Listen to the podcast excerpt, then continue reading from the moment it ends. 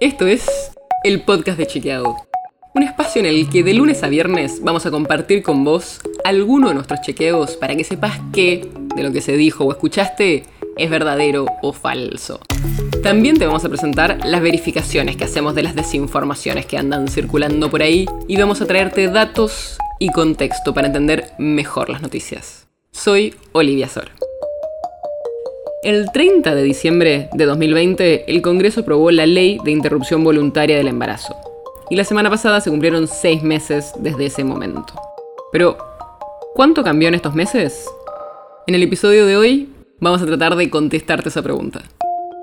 Desde el Ministerio de Salud de la Nación dijeron que ya capacitaron a más de 1.500 profesionales de la salud, iniciaron el proceso de compra de 100.000 tratamientos y armaron un equipo de asesoramiento jurídico para atender a las 24 jurisdicciones del país. Hubo en este tiempo algunos intentos de frenar la aplicación de la ley.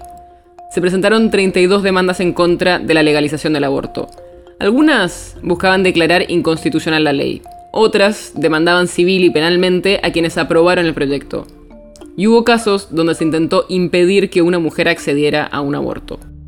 La justicia rechazó la mayoría de las demandas, según un relevamiento que hizo Amnistía Internacional. Pero más allá de que la justicia falle en contra de esas demandas, eso no quiere decir que todas las mujeres que quieren tener acceso a un aborto pueden hacerlo hoy. Amnistía, por ejemplo, dice que todavía falta para mejorar el acceso a esta práctica.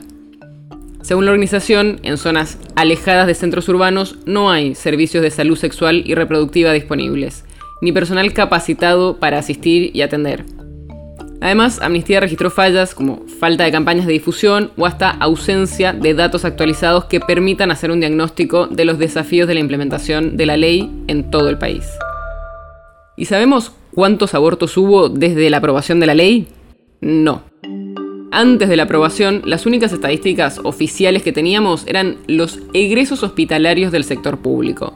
O sea, mujeres que eran hospitalizadas después de un aborto en los hospitales públicos.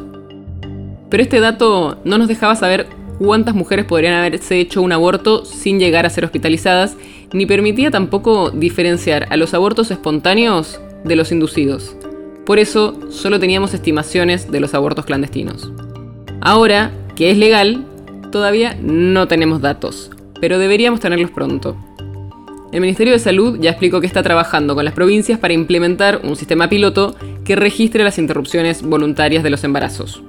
Aclarando, por ejemplo, si son con medicamentos como el misoprostol o con una intervención como la aspiración manual endouterina, y además de otros datos estadísticos, como la edad de la persona. Este sistema se está trabajando todavía y esperan tenerlo listo en agosto, para empezar a tener los primeros datos a finales de este año.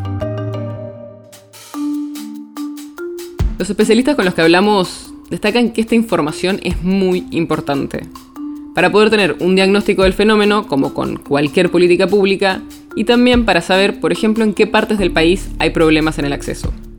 El 30 de diciembre, cuando se cumple un año de la sanción de la ley, esperamos poder contarles en un nuevo episodio de este podcast cómo está la situación. El podcast de Chequeado es un podcast original de Chequeado, producido en colaboración con Posta tienes una idea o algún tema del que te gustaría que hablemos en un próximo episodio, escribinos a podcast.chequeado.com. Y si te gustó este episodio, seguinos en Spotify o en tu app de podcast favorita y recomendanos a tus amigos. Si querés más información sobre esto o sobre otros temas, entra a chequeado.com o sumate a nuestras redes. Soy Olivia Sor. Hasta mañana.